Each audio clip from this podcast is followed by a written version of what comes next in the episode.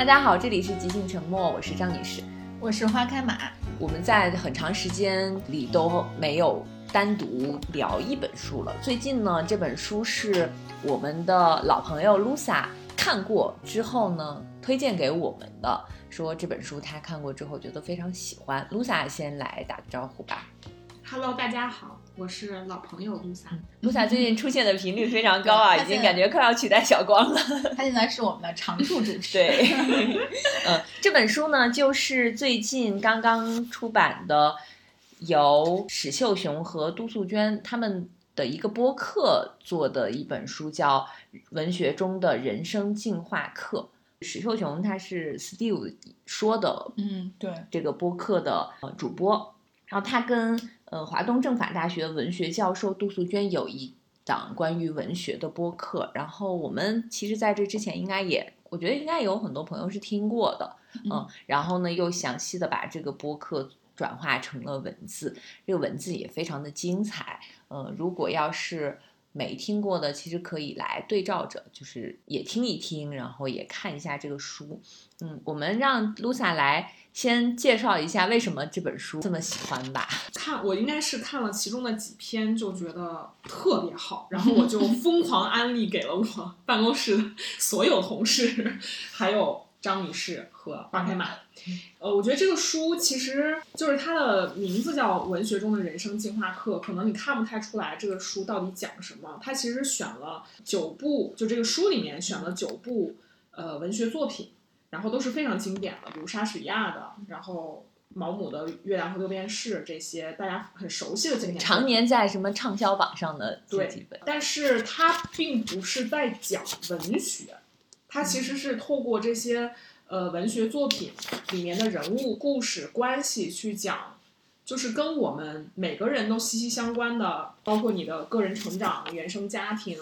爱情、自卑、成长的困境啊、性格等等这些，就是你每个人都会遇到的这些问题。我最大的感受就是，其实这些这些经典的作品，以前可能我们小时候都读过。就是你过去读的时候，我们面对的大部分作品都是在讲什么这个文学的重要性，它在文学里面的意义什么的，然后就有点枯燥。但是你第一次从另外一个角度，就是好像从这个故事里去分析主人公他为什么会做出这样的决定，为什么会落到现在这个境地，就是从来没有这样想过。但是杜老师确实就是换了一个角度，然后我就发现哇，原来我看过的书，嗯，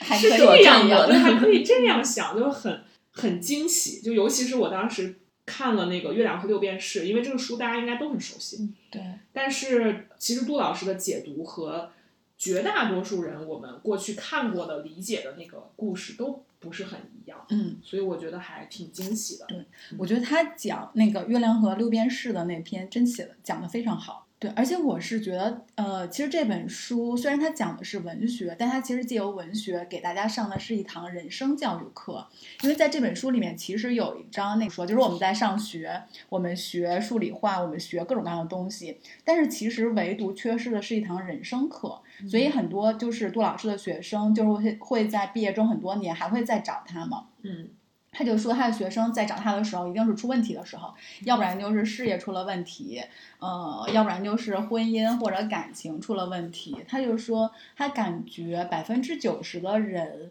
就是都会经历有一段会人生的挫折期，然后其实就是因为说人生这堂教育课的话，我们。没有学过，也没有人会教过你，可能就只有你自己去摸索，然后去呃撞，然后像没头苍蝇一样撞来撞去。所以从这个角度的话，我我会觉得这本书其实还挺有意，就是挺有意思的，也挺有意义的。所以它其实对很多人来说，它就是借由文学来讲，告诉我们一些我们之前可能会缺失掉的那种人生教育课。嗯嗯，然后这本书我觉得很好的一点就是。每个人可能都能在这个他的讲解中看到自己，就每个人可能都会有一些，比如说原生家庭的问题，他在这里边有提到，呃，然后还会有一些情感的问题，这个是每个人都会面对的，特别是现在的年轻人。而且就是我发现，可以在不同的年龄阶段，你遇到什么事情的时候，去看他是怎么讲的。另外就是，除了杜素娟老师，另外一个主播，也就是这个书的另外一个作者史秀雄，他是一个就是心理学学领域的一个专家，所以他们两个的对话其实是除了从文学的作品里边看到自己，就是关照到自己的人生，还会从心理学方面就是有一些解释，就是这个就很有说服力，你就会知道根源在哪里，而且就一直以来经常会。听周围的人，你的朋友啊，你的同事啊，或者是你身边的家人，有的时候会有人问你说，为什么我看书我也看呀？为什么呃，就是一定要去看这些小说？我觉得没有用，就是故事嘛，那还不如看网文，看看什么那种霸道总裁这种爽文会更更刺激。然后看那些呃很经典的文学作品，或者是小说啊，或者什么这些，嗯，就是看看别人的故事发生了什么。这故事离我很遥远，我根本就代入不进去，我也看不下去。但其实非常经典的文学作品，它之所以能够流传到现在，呃，像这本书里边有莎士比亚的好几部作品，《奥赛罗》、呃，《麦克白》、《哈姆雷特》，还有。就是像约翰克里斯朵夫、雷雨、月亮河六便士，还有张爱玲的《第一炉香》、《围城》，这些都是非常非常经典的作品，甚至我们也知道它很好、很经典，知道应该看。我们在各种图书的排行榜和畅销榜上都是看到这些名字的，嗯嗯但是真的买回来会你会认真看吗？会仔细看吗？好像我觉得很很多的人他们也就是。觉得应该看，买回来，但也并没有看。即便是像很多这个作品的选段，我们是在中学的课本上学过的，但是那个时候其实就是为了应试嘛。嗯就比如说，嗯，雷雨，那周朴园代表的是什么？就是资阅读理解级对。然后他们的悲剧是如何发生的？可能就是这个社会吧影响的。但是他就是这本书里边。真的介绍了整个就是中国传统的这种父权制的家庭结构，嗯所以我觉得这一点是很少，我们也很少能够理解，对，也很少有人能提到的。嗯，而且在这个小说里边，就是我们所有的这个书里边介绍的作品里边，我们看到的是表面，它其实背后没有写出来的还有很多，就是可以引发你联想的非常多。我觉得这本书你看完，反正我看完之后，我就会觉得说，经典确实是经典。就为什么这么多年大家还是要读经典，就是因为经典的书里面，它其实是它很多东西是可以刺透时空的。就是比如说奥赛罗，他讲自卑啊什么的，就是杜老师会从自卑这个角度来讲。那其实自卑它是它这种是一种人类的共性的情绪，嗯在奥赛罗的身上有，其实，在我们每一个普通人的身上都有。我觉得这个可能是，就是我们看经典，从看看完这本书，你会觉得说，哦，其实经典它的起码是有一个意义吧，就是你哪怕过去几百年、上千年，但其实我们现在来读，你还是能从那些那些书里能读到很多有共性的人类的那些情绪跟情感。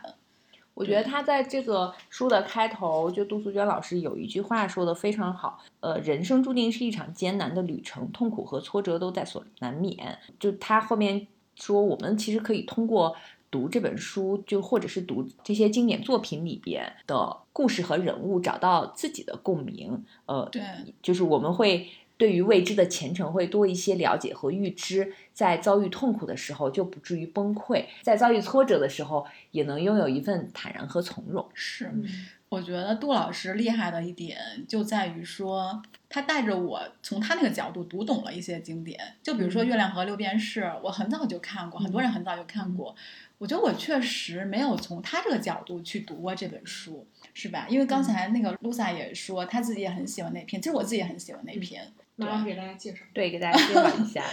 我当时《月亮和六便士》的时候，可能更多也是说，就是你会感叹于那个人，一个证券交易员，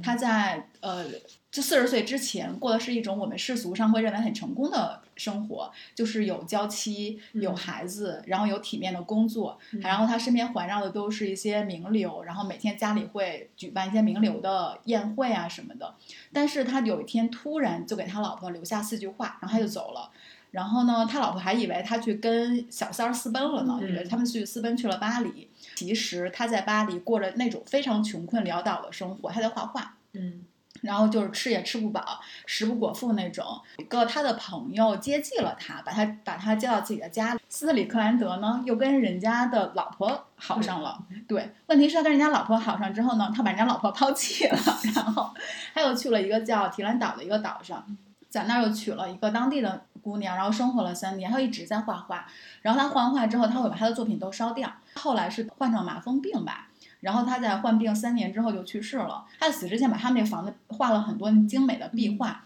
他就说死之后，我死之后，然后你要把这房子烧掉，就什么都不要留存于世。然后其实是这样一个故事。然后我当时，我当年自己读的话，就觉得这是一个。就是他在追求他自己的理想，就是一个人活到四十岁，终于知道我想要什么了，然后去追求自己的理想。但是你依旧会觉得他的行径又很诡异，对，就是挺渣的哈，就是抛妻弃子，然后又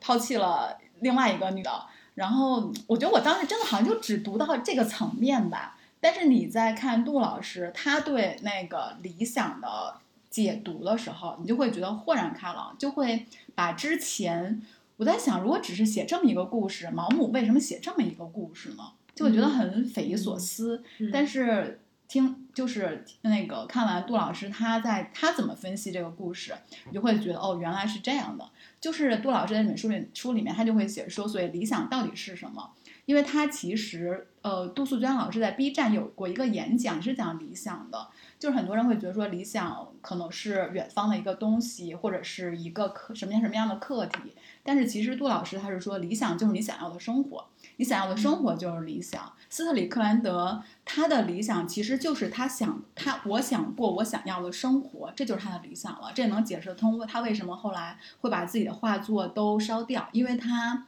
他要的不是那个结果，他要的不是说我成为一个有名的画家，我的享受我成为一个画家之后所带来的那些荣誉啊或者成就，他只是想要说我就是想过我想过的生活而已，这就是他的理想。所以我觉得我看到这儿的时候，还真的有点豁然开朗的感觉。露萨呢？露萨也很喜欢这篇。对我也很喜欢。我当时就是看到，呃，其实就是接着这个理想，就是我过去也是觉得，他就特别喜欢画画，然后他找到了他的人生意义就是画画，但是他又烧了这个画，那，就是这事儿是我们正常人不太能理解的，就是我们好像做这个事情，我们的那我们追求的那个理想是，他得是一个作品，就我有能够留下来的、出名的、能卖钱的作品，这叫成功和理想的生活。但是他好像并不是追求这个东西，所以他的那个理想生活就是并不是我画出了一幅什么样的画，而是我过我过上了我想要的那种生活。然后得到了我想要的那种自我状态，这其实是他就杜老师在书里讲的一句话，我觉得就很有启发。就其实我们现现在想自己的生活，如果我们真的问自己，你理想的生活，就是你做出了那么多努力，呃，你理想的生活到底是什么样的？你继续努力，你想要达到什么样的状态？可能好多人都有点回答不上来。就是是那确实到底是为啥呢？然后再仔细想一想，很有可能我们其实现在就已经在过我们觉得挺好的生活，但是你永远都觉得好像前方还有一个什么可以追求的东西，好像那个才是理想。其实那个东西你又不知道是什么，对只是在盲目的努力，只是觉得我可能得努力吧。嗯，所以他可能，我觉得也给我一个启示，就是好好想想你做的这些努力，你你想追求的那种生活到底是什么样的，是不是现在已经拥有了？如果已经拥有了，就享受这个理想生活就挺好的。嗯嗯，因为他说理想和生活是一个概念，就是你想要的生活就是理想。这真的是我第一次看到有人会这么定义理想，因为我们从小到大都会觉得说我的理想是当科学家，嗯我的理想是 就得有一个成就。当宇航员对，就是一定要是一个很明、耀眼的一个很星光熠熠的一个东西，从来没有想到说我的生活其实就是我的理想。我觉得嗯这个还这个概念，就他这个说法还挺触动我的。而且像现在，比如说不管是我自己还是平时看到的一些现象啊，很多人我觉得都处于一种很焦灼的心理状态中，要不然就是比如说这几年经常有逃离哪哪哪。或者是我要躺平，我觉得其实反映的是说，就是你对现状不满呗，你对现在的生活不满，那你到底想要一个什么样的生活？就像刚才 Lusa 说的，就是你仔细想一想，你现在的生活是不是你想要？有可能就是你想要的，嗯嗯，但也有有也有可能确实不是你想要的。那接下来怎么办呢？我在看这篇的时候，或者说这一篇，我相信很多人看的时候，可能都会联想到自己，就都会想想说，那我想要的生活到底是啥样子的？嗯，就其实还挺贴近现实的。所以毛姆还是挺厉害的，就是他一定不是只是简单的讲了一个哦，呃，理想是 是月亮，然后现实是六便士，我们什么不要六便士去追求月亮这么一个简单的二元对立的一个东 西故事。是，我觉得他还有一点很好的，嗯、是他最后还给到了读者一些希望，就是他提出了一些你可以努力的方向。比如说，他在这个里边，他就说，嗯，说这个主人公他伟大的地方在于他有这个理想，而且他去追求了嗯，，他勇嗯于去追求。嗯。然后我们普通人就是说，哪怕你现在实现不了这个理想，就有的人可能真的就是有一些理想是暂时实现不了的。他说一定要保保留这个火种。对对对，嗯是，然后另外一个就是呃，我看过的呃，就是原著我也看过，嗯然后那个是是那个剧本就是《雷雨》，然后我也在仁义看过仁义的那个话剧。他在这里边其实提到了一个原生家庭的问题嘛，就我们以前都看这个，呃，是那个环境造成的，嗯、但是他其实在里边有提到了关于父权的这个这一部分的话题。这个故事其实就很简单，然后也是一个很经典的戏剧嘛，它就是发生在一天的时间里。就是在故事就是集合了所有狗血韩 剧的所有，没有一个韩剧能在一天内把所有狗血剧情，而且最后还都发生所有人还都死了，对就是真的嗯对，感觉如果你现在没有看过就是的话，可能抱着一个吃瓜群众的，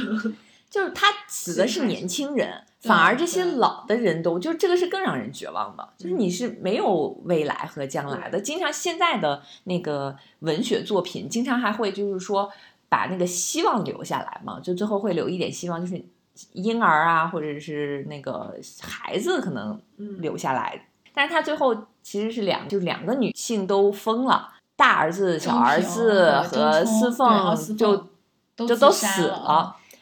这个故事就是我觉得在当时剧本也应该，我觉得是水平非常水准非常高的一个剧本，所以一直它就是经典嘛，一直到现在，仁义每一年都在拍那个票，你每一年都抢不上。嗯，他唯一嗯活下来的鲁大海是一个唯一跟父权做切割的一个人。对，他还消失了。这个故事就是要追溯到很多年前，无锡有一个大户的人家嘛，然后这个儿子呢喜欢上了自己的仆人，就是家里的女佣，跟他先生了一个孩子，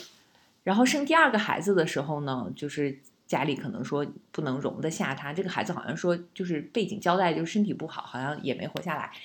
于是呢就让这个仆人好像就离开了他们家。故事呢是发生在很多年之后。很巧的就是他从南方到了北方，就是这个儿子长大了嘛，也变成了一个家长。他从南方到了北方，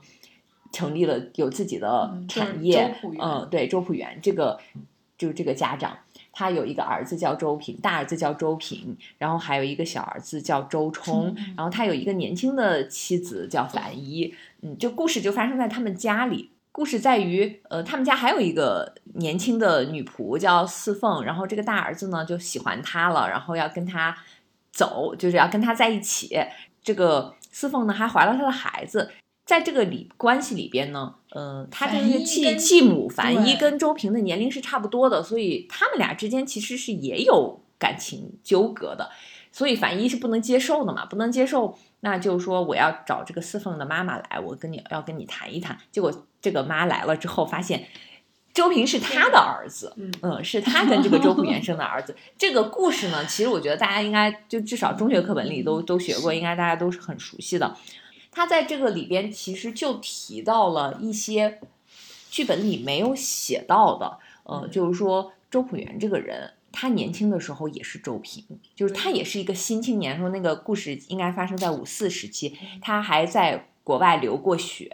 呃，一定是一个有着进步思想的新青年。但是他所处的那个封建的家庭，就是他的父亲是不允许他跟他的那个仆人就是视频，对，是不允许他跟他好的，然后一定要让他娶一个门当户对的。那他是不是有过反抗？最后他其实是没有反抗成功的，就很像我们现在的年轻人。就我我还对，就是我爸妈让我去考公务员，就是我们对让你去找一个稳定的工作，让你回到你的老家，呃，不让你在大城市打拼。就很很像啊，你自己本身是没有那个能力说留在大城市去反抗他们的，但是在这个过程中，周朴园最后他也变成了一个封建家长。我觉得这个转变其实是呃我们在看这个剧或者看这个剧本或者看话剧的时候不太能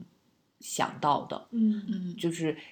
他说：“中国整个这个文化，它是一种大家庭制的，而不是你这种独立个体的，所以基本上就是是以家庭为单位来安排所有的。那你要找一个门当户对的，呃，你不能跟那种就是跟你的阶层差距很多的人结婚联姻，嗯，那你生了孩子，你要给他安排，比如说他继承你的产业，或者是你要做什么，这些是我们经常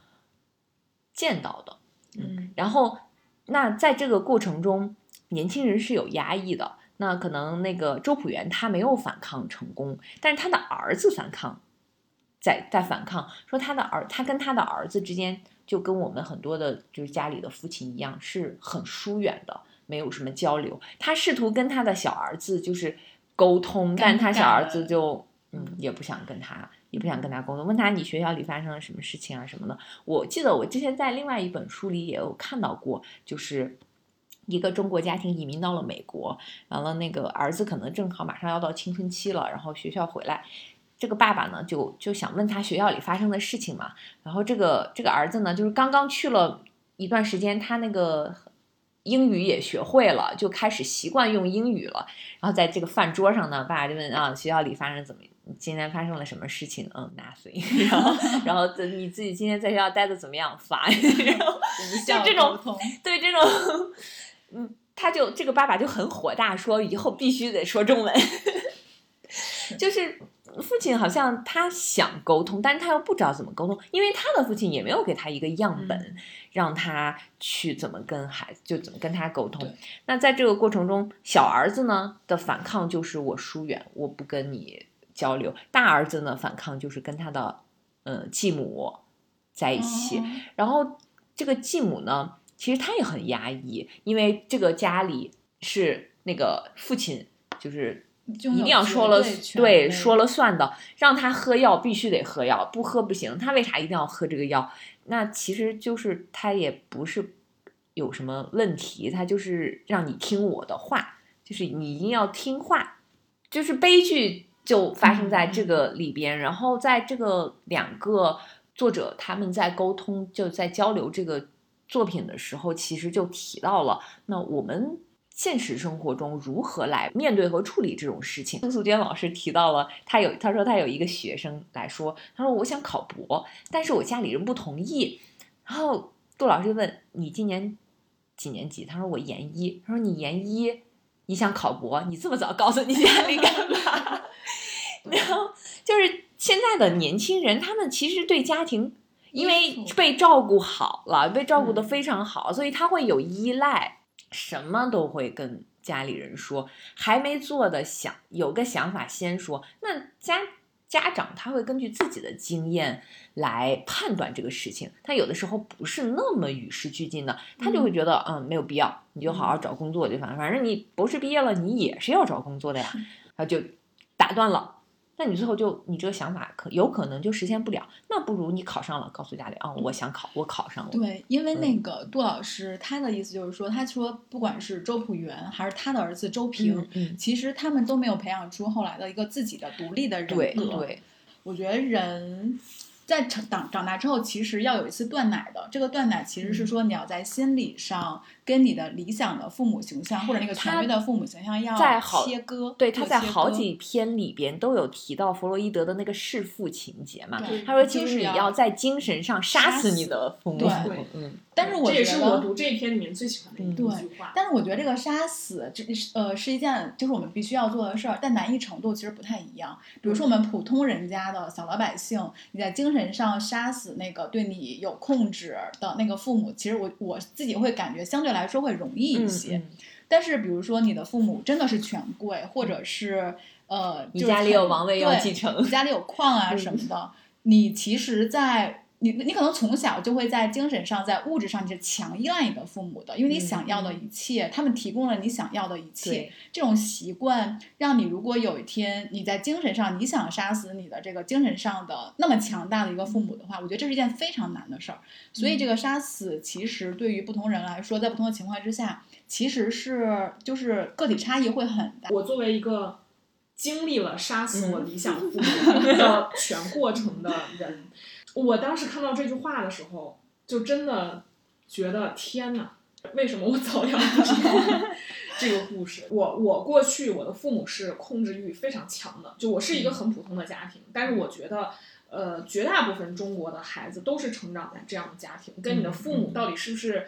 呃，有多大的就是官职，或者有有是不是有钱，其实没有太大的关系。就是我觉得这就是一个，就像周朴园，他轮回了这个封建家庭一样，嗯嗯对它就是一个永远这么转圈的过程。然后我我父母，我从小是一个非常定义上非常乖的孩子，然后都就是没有让父母操心，基本上都按照他们理想的这个状态在在走。然后我大学毕业的时候呢，就虽然我觉得我并不适合，但是也是听了我父母的，就是他们的人生建建议，就是他们会以一种看上去民主是你自是我自己决定的，但其实背后是因为我的所有决定都希望让他们开心，所以这并不是我自己的决定，我只是希望让他们开心，所以我做了这个决定，所以我就去考了公务员，然后也很幸运的就考上了。考上了之后，我其实从我考上那个公务员，我就清楚的知道我不想从事这个工作，我也不想在那个地方待着。然后我工作的每一天也都非常的不快乐，但是这个是这个阶段，就是我开始要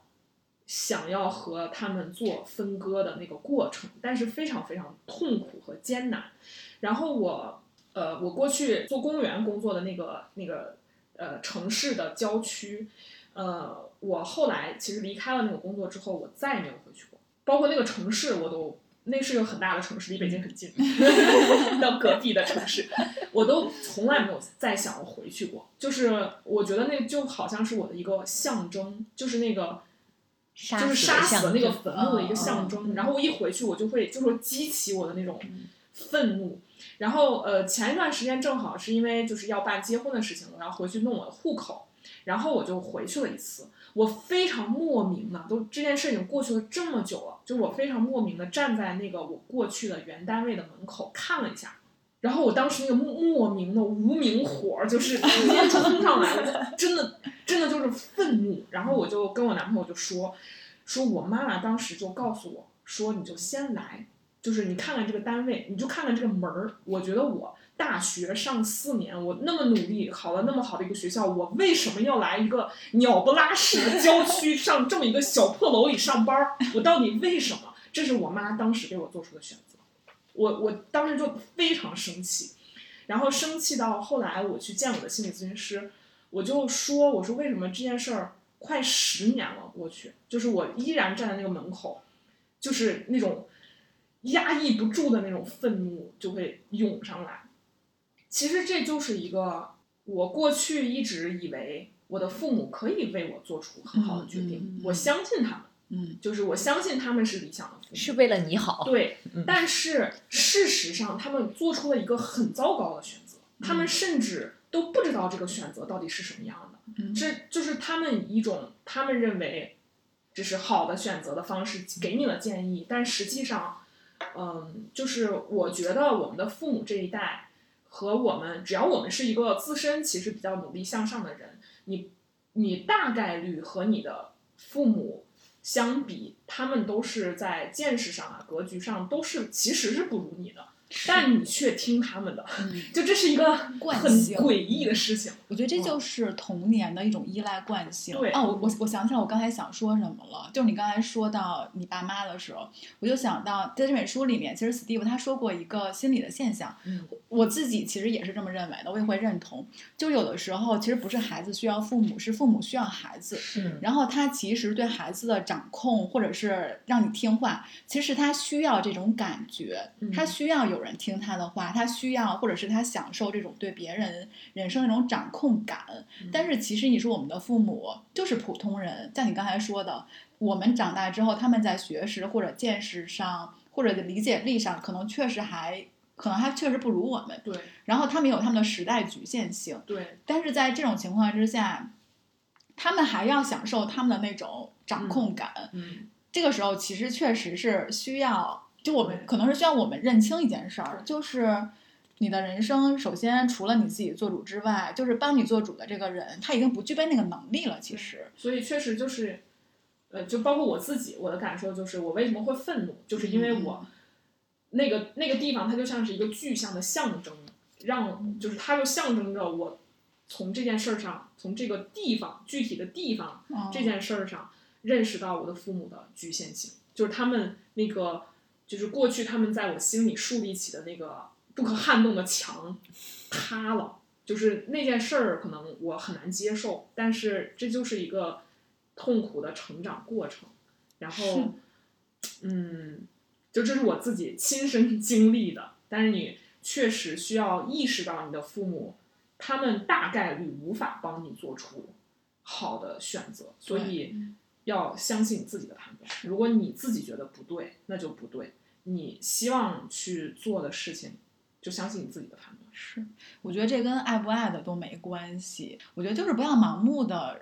把自己的人生托付给别人。父母也是，但有一种真的是惯性，就你小但是时候我觉得是还有一个原因，就是你在十，比如说我们高考填志愿，这是一个嗯非常大的一个节点，经常会出现这种你不知道想你想学什么，你父母让你学什么的这个这个冲突。那是因为你没有经历过这种社会化的教育，你一直在学校里，在父母的庇护下，在学校的庇护下，这样成长到可能十八岁是是就成人之前，所以你其实是没有这个判断能力的，所以嗯。很容易就会有一些错误的，或者是跟自己想法不一样的选择。那也当然也会有你自己选择了你想的专业，嗯，但最后没有成功，你就发现这并嗯不是你想象中的那样啊。嗯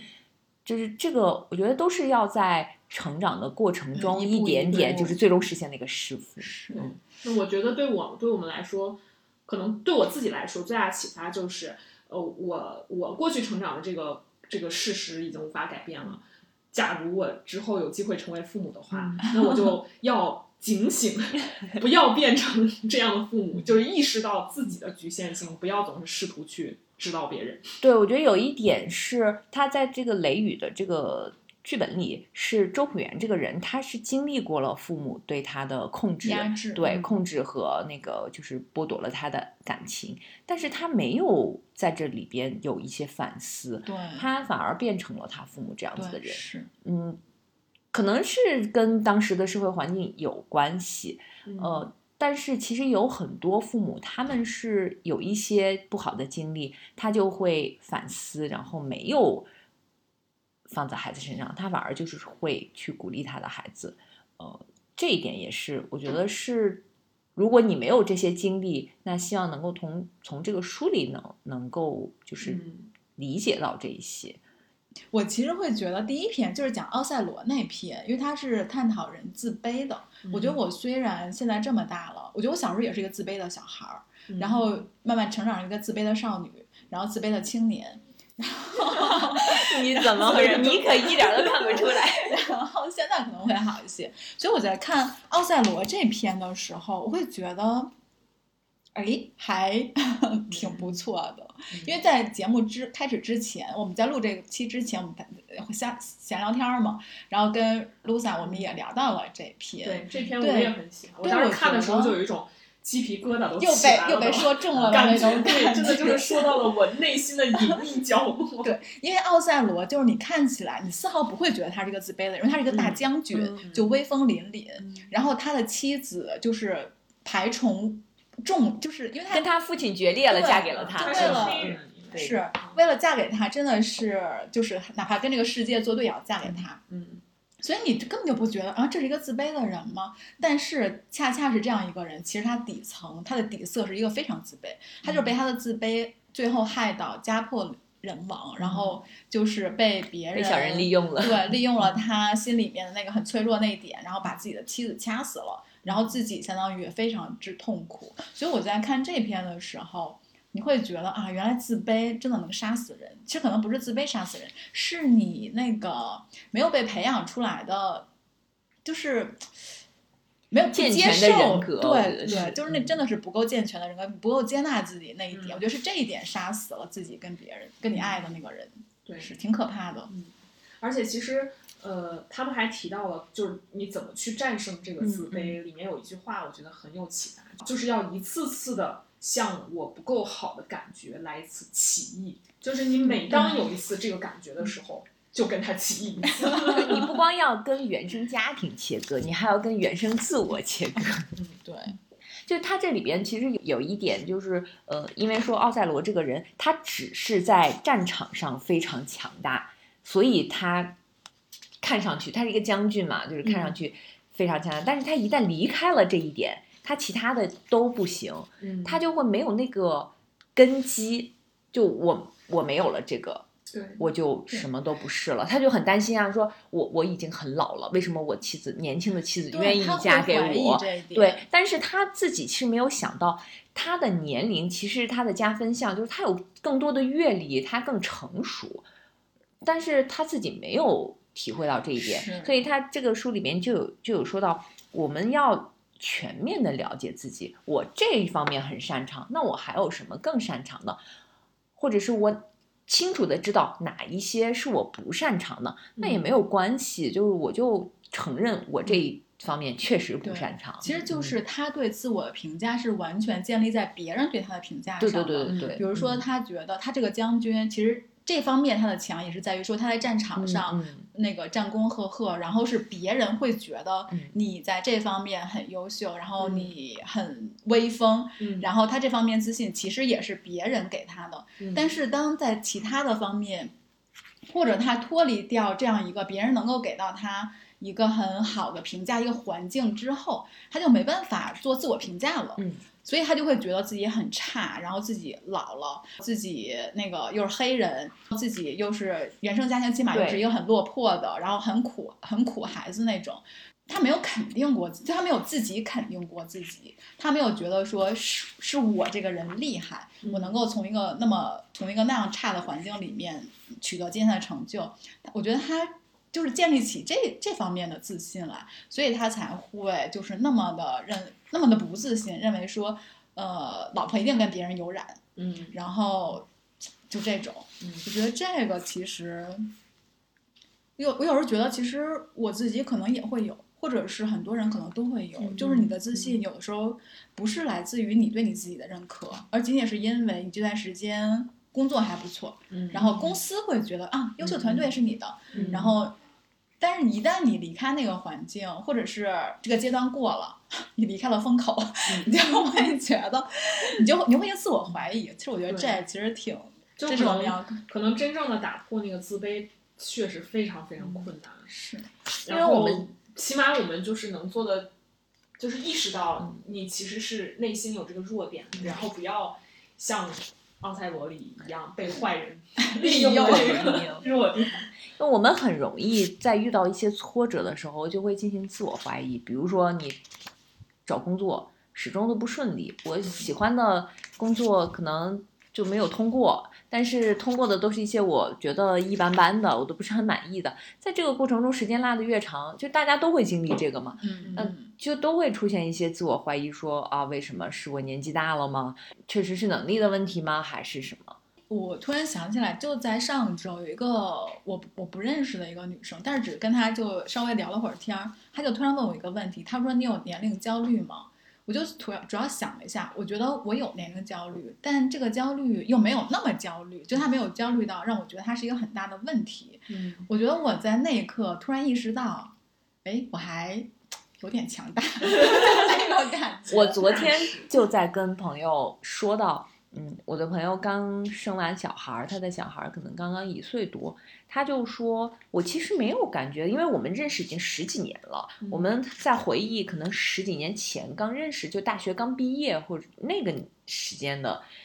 我们之间是什么样子的，就回望过去，看到现在之后。我的那个朋友跟我说，他说其实我对年龄好像没有什么太大的那种那么敏感，就是觉嗯得我还是原来的那个样子，哪怕她已经是一个妈妈了。我想了一下，我其实好像也是是这样的。嗯那一定就是在这十几年，我们的经历足够支撑我们有滋养了我对们对对，因为现在有一些互联网就经常会说三十五岁以后怎么怎么样，好像就是三十五岁叫杀限，人生大限。杀死那个三十五岁的人。但是我虽然就是我也知道，但是我觉得这件事儿并没有怎么困扰到我。我虽然知道说你超过三十五岁，很多那个大厂可能不会把你列入他们的一个特别那个候选池里或者怎么样，但是我确实没有觉得这是一件恐怖的，我我不会我不会觉得这是一件恐怖的事儿，我会觉得我能做的事儿还挺多的。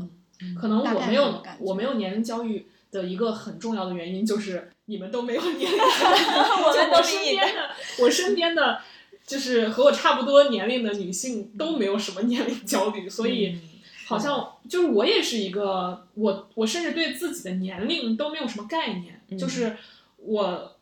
比如说生日的时候，我突然意识到哦。我三十几岁了，然后我才突然意识到，嗯，我这么大了吗？就是我自己都没有这个意识。然后可能平时玩的这个呃关系比较好的这些同事啊，什么都年龄挺小的，然后我也没觉得我跟他们有什么差异。但我在看照片儿的，我在看我自己照片的时候，还是有那种焦虑，想啊，跟十年前确实不太一样。但是比如说在事做的事情上，我确实觉得对，就没有更好，起码没有被而且我我甚至其实我这个年龄焦虑反而是就是跟大家可能正好相反，我其实一点儿也不怀念我的十八岁或者二十岁，我觉得我那时候又蠢、又丑又不自信 又没有能力，就是又傻，就反而是我觉得我还有一个没有年龄焦虑的原因，就是我觉得我自己是在越来越好。就是我的三十岁是比我二十岁好的，所以我一点儿也不怀念那个时候。哎，我跟好，嗯，应该是好几个女生聊天，我觉得大家都更喜欢三十岁之后的自己，嗯，就会觉得对都会觉得自己二十多岁的时候好傻。对，所以是这是个好迹象吧，就证明我们都是在成长的。嗯，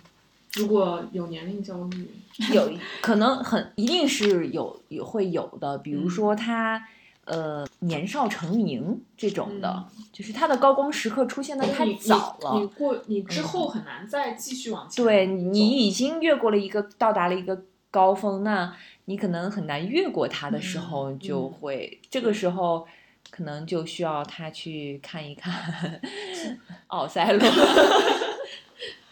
所以就是成名不要太早也是有道理的。就大器晚成也有好处。我其实我经常会听到一种观点，或者我身边其实有一些朋友，他们是学理工科的嘛，他们就会认为说看小说是没有什么用的，他们甚至认就不会把钱花在买小说这件事儿上。嗯，还有就是有朋友会认为说看书啊，看文学上的书也是没啥用的，都是无用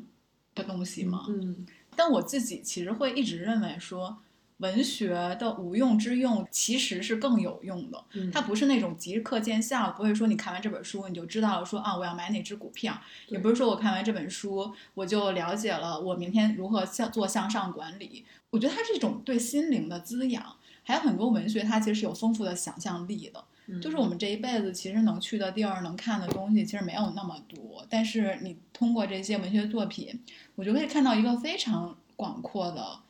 世界。我觉得这一点其实很吸引我。就是这些人他们去买的那些书，只能解决他非常现实和细节的某一个问题，但是呃，这些经典的文学作品，它其实是可以概括到你整个人生的，就是让你。不那么在细节上，就是钻在这个细节上，你看不到那个全貌。而这个就是我有的时候会想，他们是没有遇到过哪些具体的哪些事情，比如说你要就是跟自己和解呀，或者是你要呃跟自己过去告别啊等等的这些。他一旦遇到了某一些他人生的某个节点，他一定会